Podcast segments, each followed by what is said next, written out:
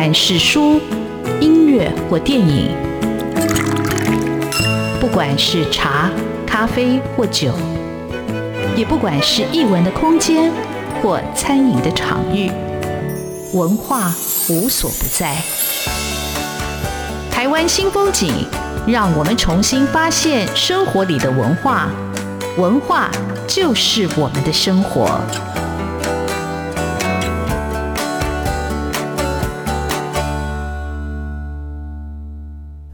台湾新风景，我是主持人廖志峰。文学艺术丰富了我们的视野，滋润了我们的心灵，而文化就是我们的生活。各位听众朋友，大家好。啊，今天为各位听众朋友邀请到的来宾是联经出版公司的呃总编辑涂丰恩。那丰恩，呃，我跟他认识其实是两三年前。我认识他的时候，那时候因为我刚出版了《云石回忆录》，那请他这个史学研究者，作为一个后学者来分享这本书带给他的一个启示跟启发。呃，那没想到没多久，丰恩就到联经出版公司当了。总编辑，然后从一个学者到一个呃出版社的总编辑，这个心路历程到底是怎么样开始的？那到底这两年他有什么样的一个呃收获？更重要的是，联经出版公司最近出版了一套非常非常重要的书，叫《云史文集》。那这套书总共有二十八本，哦、呃，它等于是把云史老师所有的著作过去的。或者在报章杂志上曾经发表的，呃，为别人写的序的一些杂文，大家所没有注意到的，呃，透过这样一个庞大的一个编辑工程，把它呈现给所有喜爱的，或者所有错过云石老师的华文读者，可以有机会一次的收藏、一次的阅读、一次的学习，呃，这是一个非常呃令人赞佩的文化跟出版工程。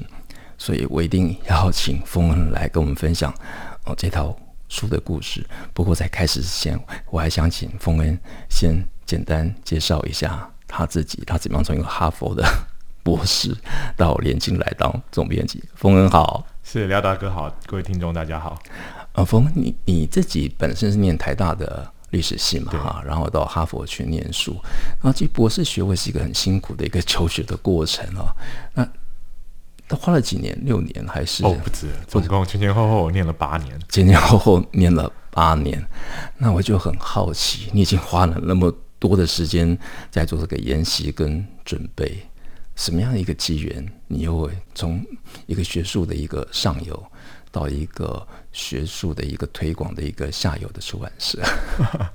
我那时候在呃美国念书的时候，大概就有一种感觉，就是的确我出国念书之前，一心是想要往学术路走的。我觉得我大概毕业之后就会到啊、某个大学去教书，那啊、也许一辈子做研究，这大概就是我的人生。当时是这样想，但是快要接近毕业的时候，甚至可能在毕业之前，我可能开始写论文，写到一阵子，我就发现到我可能不是那么适合。或是不那么想要全心的投入啊、学术研究，因为学术研究非常非常消耗心神，那你真的是要很强的这个热情啊、对于一个题目，你要啊经营在其中这样一辈子的时间啊、我觉得我的个性可能喜欢接触不同事物、不同形式的，包括说啊、我在念博士班的阶段，我其实跟几个朋友开始创办这个故事的网站，可能有一些听众朋友听过，就是一个啊、知识传播的这种新媒体吧。那呃，从那时候开始，我就感觉到说，可能不会想要一辈子，可能只在一个领域里面。那出版对我来讲，其实是一个可以接触到很多不同领域的一个工作。那那时候是我在毕业之后，我做了一年的这个博士后研究，我在这个哈佛的燕京图书馆。那啊，这也是另外一个很特别的，因为一般人不会跑去图书馆做这个博士后。那可是图书馆也是同样可以接触到很多不同领域的，因为我们是做一个服务的工作，我不是做我自己的研究，而是我看，诶，每一年哈佛这么多老师、学生、全世界而来的访问学者。他们啊、有各式各样非常有趣的研究，那我怎么跟他们讨论？跟他们说，诶，你可以去找什么资料？你可以去看什么东西？可以用什么工具？我觉得这很有趣，每天有接触到很多不同的刺激。我想廖大哥在出版业，你一定有同样的感觉，就是这个出版可以接触到各式各样的有趣的人事物，所以那时候有这样一个机会。好，呃，其实那个哈佛严谨图书馆我有去啊。那那次刚好我去，刚好去哈佛短暂的停留三天。那王德威老师就有帮我介绍他的同事，然后带我参观呃严谨图书馆。哇，那个藏书是最丰富的。那每天去访问的学者真的是络绎不绝。我觉得那就是一个知识的一个宝库。但是你在念博士的时候，那么辛苦的漫长的八年里头，你还同时还有力气去开创办这个故事网站，这个非常了不起的一个创举。而且我觉得。当我知道有故事网站，我觉得这个年轻的历史的工作者、历史的学习者、历史的研究者，可以把这个历史这么活泼的年轻的带到年轻读者的视野里头，我觉得是一个非常棒的事情。嗯，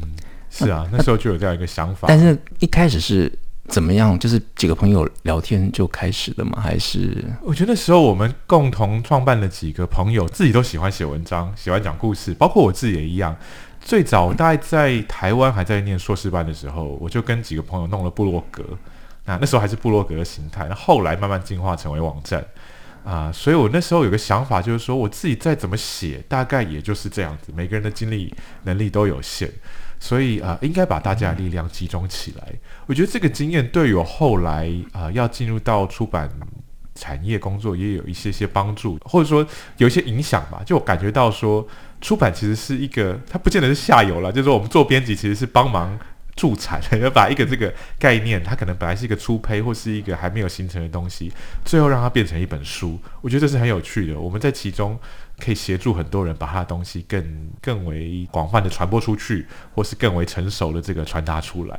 啊，我觉得这都很有意思。比起自己一个人做研究，也许我更喜欢是这样的工作。哦，好，所以你当一个总编辑，你就要组织一个团队来实现你一个梦想。那的确，因为出版当然也不能用下游来比来好，但我觉得就是因为现有学者有一个题目，嗯、然后编辑或者是出版的从业人员就把这个想法把它文字化，然后把它立体化，然后把它流传出去。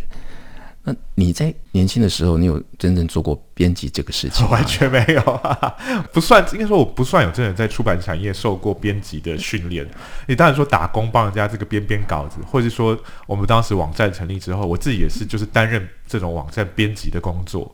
可是我觉得书有很多的。细致的环节是我过去所不了解的。好，那你你从一个博士后研究，从一个图书馆跑到出版产业里头来，你觉得那个最大的一个冲击，跟你想象最大的冲击是什么？哇，我觉得编辑真的非常非常辛苦，我很很佩服我的同事。我比较幸运一点，就是说我自己不用参与这么多实际的编务的工作，因为联经其实是一个蛮啊、呃、有规模的出版公司，那我们编辑也很多。那所以我的工作比较是呃协调，然后开发议题这样子。那我们有很多的同事，他们非常厉害，拿到稿子之后，他们可以把这个一个初胚变成一本书，中间真的经历很多的环节，从排版到封面到印刷等等的，然后后续的行销，每一个环节都要参与。那里面有很多很细微的知识，我觉得需要耐心，需要细心，中间的复杂远远超乎我原本的想象。坦白说，呃，的的确，但是我觉得做编辑的人跟做学术的人。我觉得有一个有一个相同点，就他们其实还是要习惯于寂寞，习惯一个安静的角落。你要长时间的坐在你的座位上，坐在你电脑前面，你去跟你的稿子奋斗也好，去沟通也好，我觉得那个过程也是算是一种呃修行吧。是，这的确是我看到我的很多同事，他们很厉害，很专注的可以做一件事情，但是很快可以切换到不同的事情，每天要接触到这么多的不同的这个合作。人员，呃，其实因为联经是一个非常呃历史悠久的，应该说是一个台湾或者整个华文阅读的一个呃人文出版的一个重镇啊。那我自己大学的时候也读联经的书，也得到非常多的一个启发，像云石老师的历史与思想。我在想，那可可能是呃我第一次读到呃云石老师的一个著作，然后我觉得，哎，对一个中文系的我来说，啊、他打开了我不同的视野。那我可以请问云石老师的哪一本著作对你来说是你生命里头的，或者让你在史学的研究里头让你眼睛一亮的，会有打开的这种感觉吗？那我正好要回过头来讲，我正好在大学的时候念的是于先当时出了这个啊、朱熹的历史世界 那两大套啊，因为我当时上黄敬英先生的这个课程的时候，他正好出这个书，那两大册我还真的买了回来，仔细的读过。那时候对于学术真的是非常有兴趣，而且非常高度热忱的时候，那可以静下来读两本书。结果现在搞不好都没有这样一个这样专注的时间，可以好好的读一本真的学术上、思想上的巨著。其实就是从一个学者到一个编辑，或者一个文学爱好者到一个编辑这个位置。通常就会遇到这样的困扰。我们这里休息一下，待会儿就从余英时老师的著作开始讲起。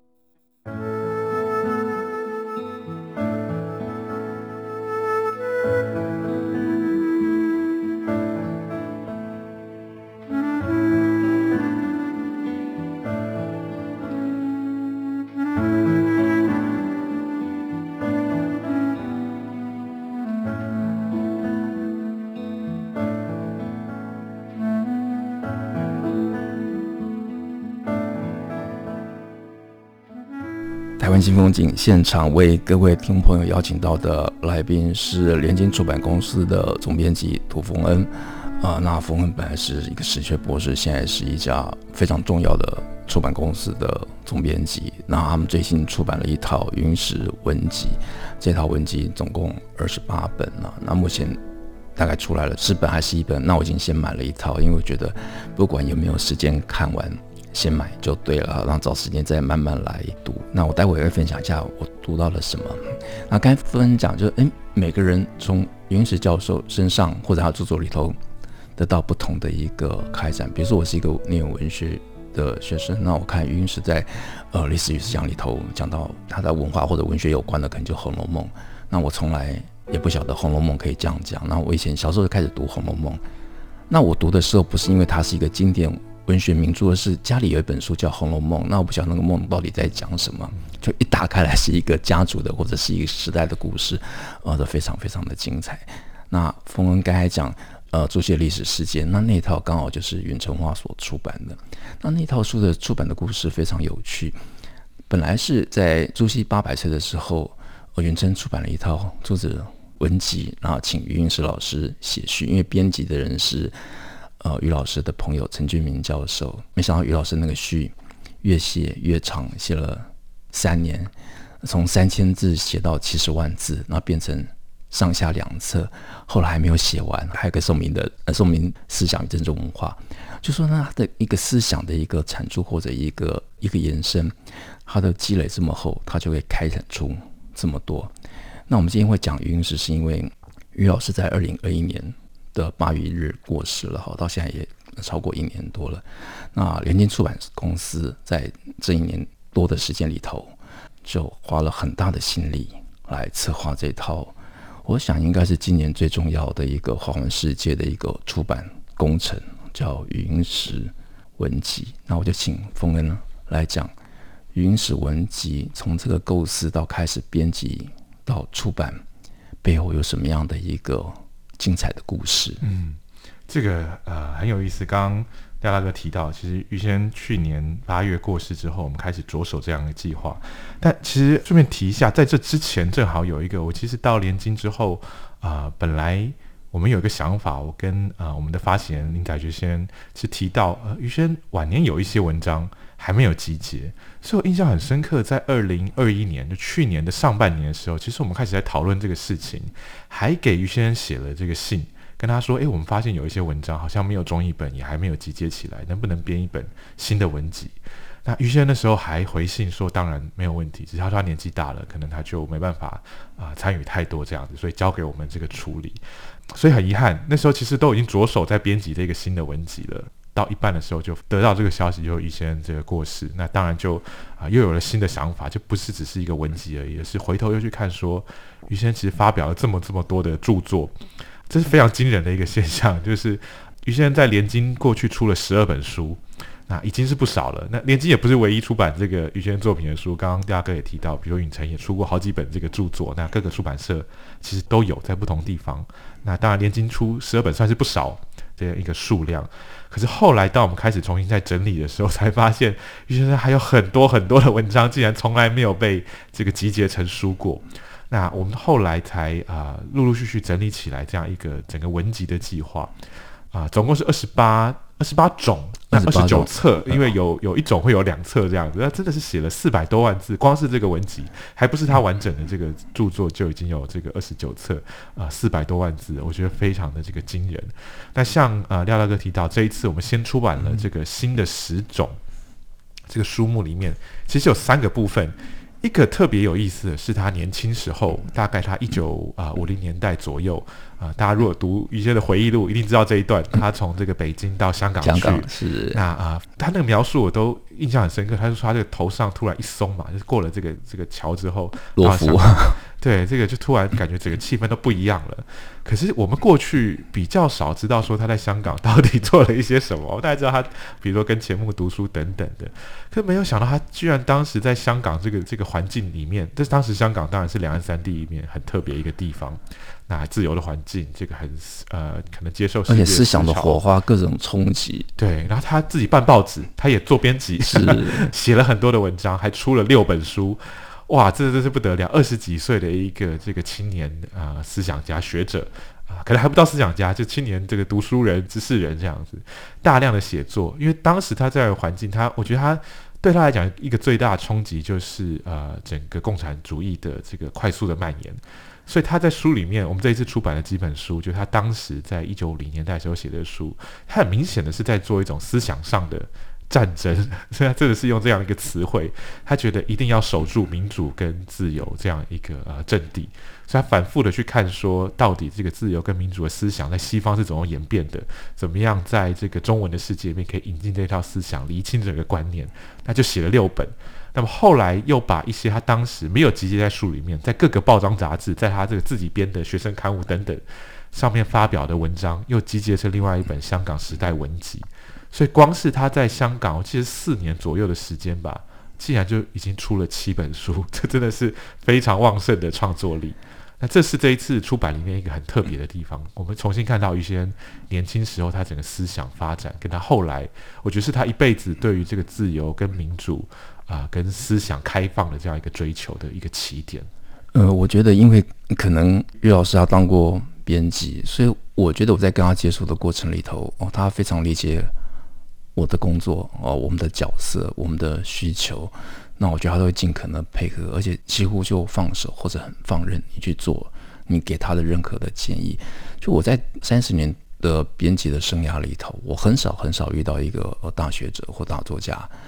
他对你的那个信任是这么的一个放手，所以你做起来那个过程是非常非常的呃愉快。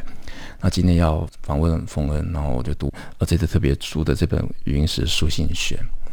我就就一直又回想到二零一八年九月，我在余英时老师家里的那两个下午，我觉得是非常非常人生很难得的一次的旅程啊。不过今天还是想请冯恩来讲一下，那这套书的出版的顺序，就是因为总共二十八种二十九册嘛，哈，你们这样的编辑的人力应该是很很惊人吧？也没有到很惊人，嗯、应该说很很精简的方式，但是啊、呃，的确我们很多人都投入，包括刚刚啊廖大哥提到这个，我们这一次出了一本云石的书信选，非常非常的好看。那啊、呃，可是花了很多心力，这主要是我们的副总编辑陈奕华。啊，奕华他去跟很多跟过去余先生有过来往的一些这个学者也好，这个文化人，像廖大哥也有提供一些这个书信在里面。那啊，把这个东西编成一本啊余先生的这个书信选，非常动人。因为像我其实没有真的跟余先生的这个啊近距离的接触过，我唯一的跟他接触的经验是远远的做一个听众，在他演讲的时候坐在这个场地里面。那可是从这个书里面，你完全可以看到，除了他的学术的一面，或者说除了我们刚刚讲到香港时代文集，可能是他年轻这个非常具有活力、非常具有批判力的年代之外，是他在一生当中跟这么多的不同的呃人士接触，他的一个个性啊、很温暖。然后很为别人着想，那他有他的想法，他怎么去跟人家沟通啊，都可以在这本书里面可以看得到。包括里面有很多他写给大家的这个卡片啊，有一些跟他非常好的这个朋友，常年他不断的每一年都会寄卡片问候，那一年一年这样的变化，有很多这种很动人的这个故事在其中。好，呃，关于卡片，我很荣幸的有有一张，就同时是于老师跟于师母写给我的贺年卡，那张非常的珍贵。我们这里休息一下，待会再请。凤哥来跟我们聊这套书有哪几本特别特别要介绍给我们的听众朋友。当然，最好的话，你应该整套去收藏。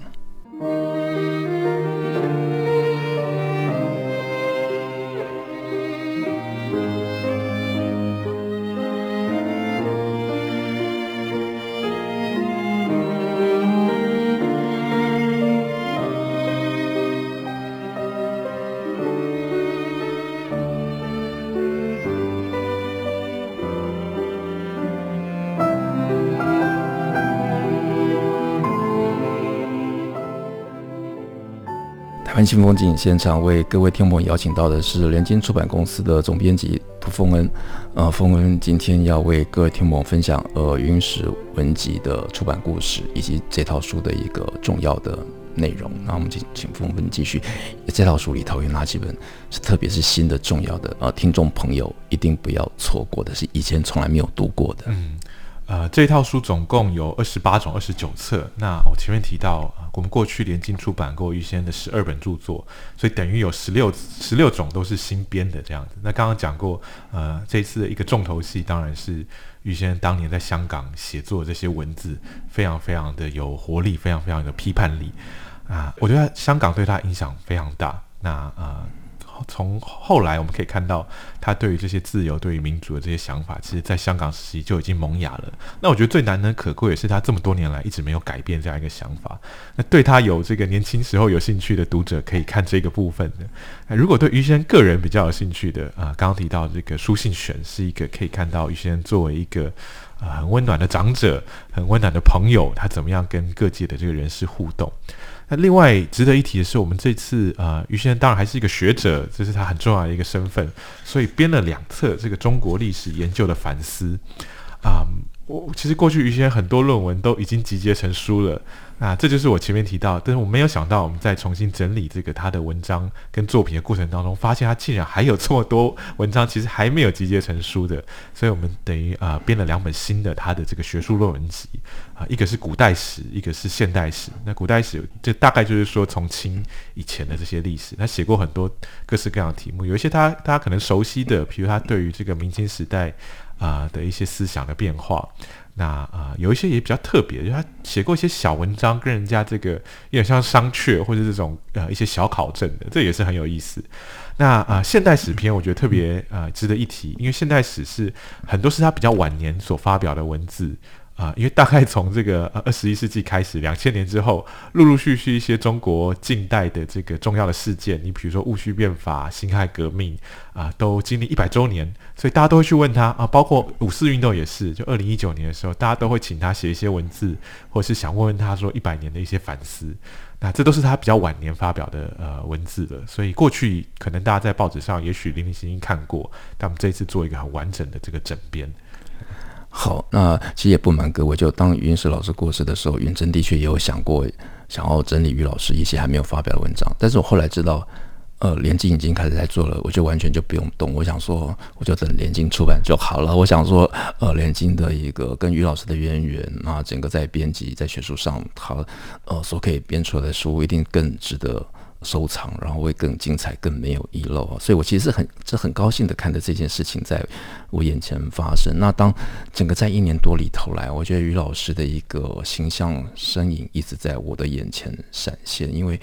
我在二零一八的那个秋天，我是拍了很多他的照片，在我家里跟他走路到餐厅去啊，啊，一有机会我就拍照。我那时候也不晓得为什么拍那么多，就想。当个纪念啊，但没想到那一次就是唯一的一次，而且也是永恒。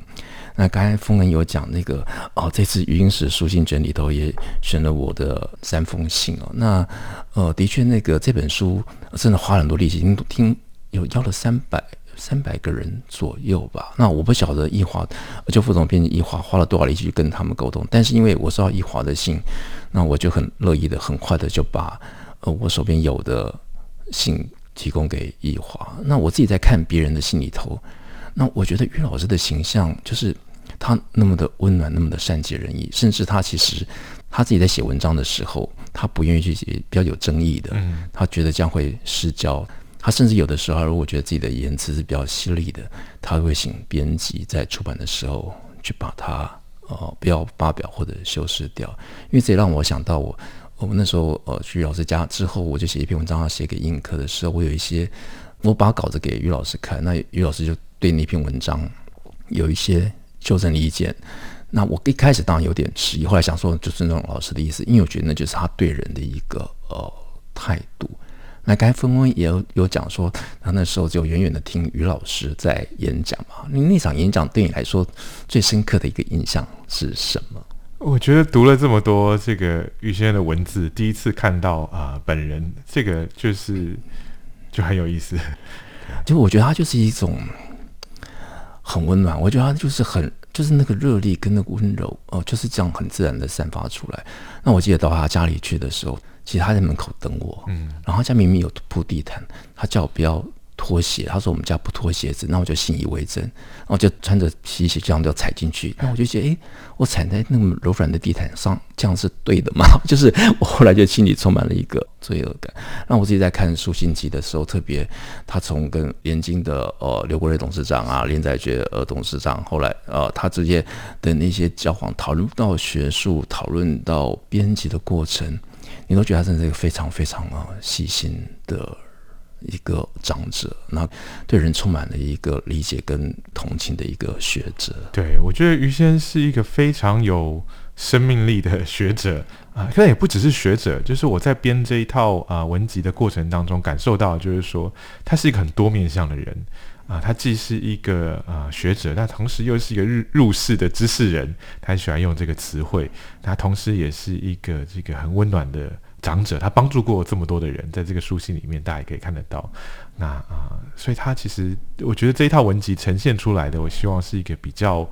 啊、丰富面相的，不是一个很单一的这个于先生的形象。呃，我看到这个目录，我想说，哇，这个目录太精彩了，我好像我所错过的学习的。那个青春的时光，我想我可以借我阅读去把它补回来。但是我还是想问说，那你在整套书的一个编辑的过程里头，那最大的挑战跟困难是什么？啊、呃，我觉得我们中间有很多的讨论是在于怎么样来整理于先生的呃著作，那应该如何？比如说他文字这么这么的多啊、那怎么样？编成要要编成几册呢？那每一册主题是什么呢？我蛮幸运，我们有一位这个编辑啊、特别编辑，其实协助我们整理的这些文字，而且我们很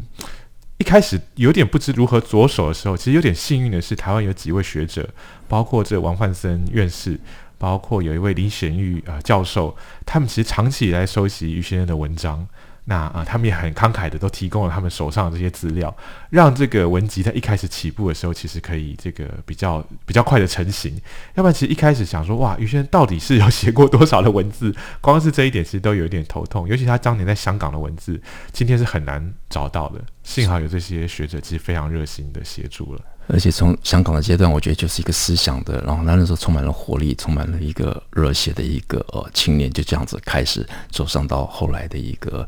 呃一个学者之路啊。那今天很高兴邀请到联经出版公司的总编辑涂峰恩，峰恩来跟我们分享《云石文集》这套这么精彩的云石老师的著作。那各位听众朋友。你一定不要错过。我讲这里头不是多多少学术，其实还有文化的一个观念，还有一个对人的那种关怀，以及一个学者的人格，他到底怎么样的一个展现，然后温暖了我们这些后辈啊。今天谢谢丰恩到我们节目来介绍《云石文集》，谢谢丰恩，谢谢廖大哥。